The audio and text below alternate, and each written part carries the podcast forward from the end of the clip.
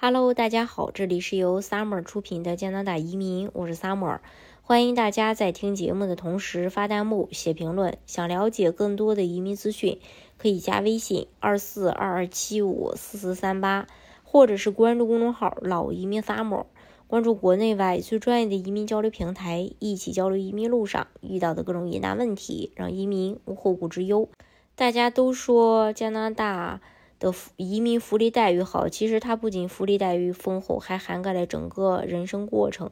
正所谓从摇篮到坟墓。今天和大家说说关于加拿大养老退休的相关政策福利。移民加拿大退休后能养活自己吗？一般来说呀，加拿大人退休后可以领取以下几种补贴：一个是退休金，类似于中国的退休金。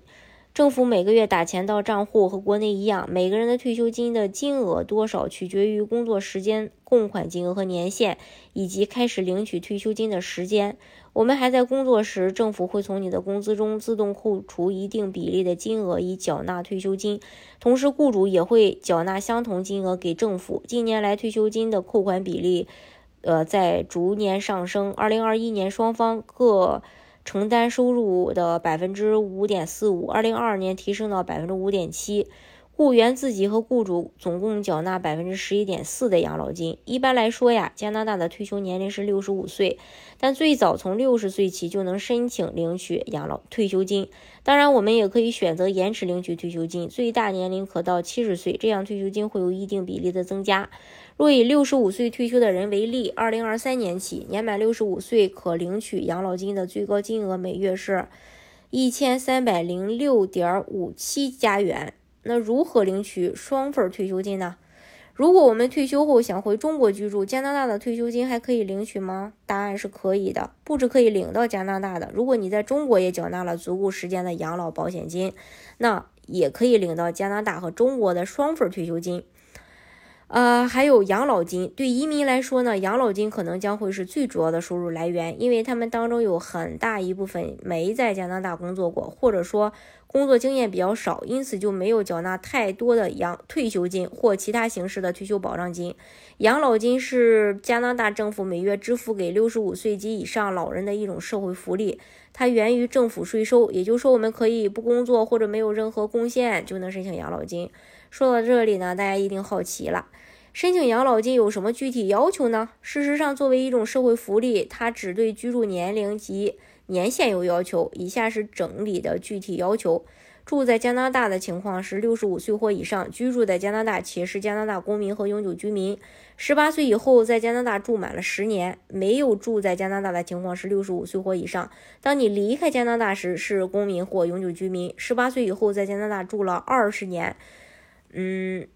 如果都不符合上面的两个条件，但你曾经住在和加拿大有养老金协议的国家，比如美国，也有资格申领养老金。所以，只要在加拿大的工作或生活十年以上，基本都符合养老金的领取条件。二零二三年一月到三月，满七十五岁或以上，每月可领最高补贴金是七百五十六点三二加元。另外呢，还有一个收入保障津贴，这份津贴是专门为低收入的老人设计的，和养老金一样，也是要在加拿大住满十年以上才符合领取条件。申请条件的话，六十五岁及以上居住在加拿大，正在领取这个养老金，低于政府公布的收入这个线的话。呃，收入保障金、收入保障津贴是要主动申请的，而且每年重新评估，主要以申请人的这个呃 tax 呃 tax return 作为评估的依据。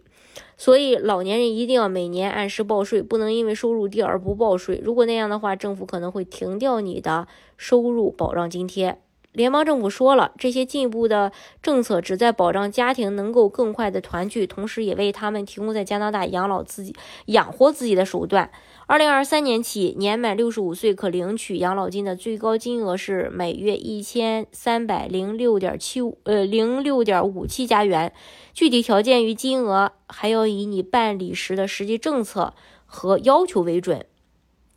反正是。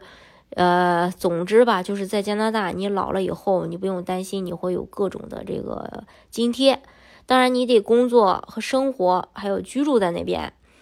移民加拿大的方式有很多种，大家可以根据自己的实际情况来选择最适合你的项目拿到身份。今天的节目呢，就给大家分享到这里。如果大家想具体的了解加拿大移民政策的话，可以加微信二四二二七五四四三八，或者是关注公众号“老移民沙漠”，关注国内外最专业的移民交流平台，一起交流移民路上遇到的各种疑难问题，让移民无后顾之忧。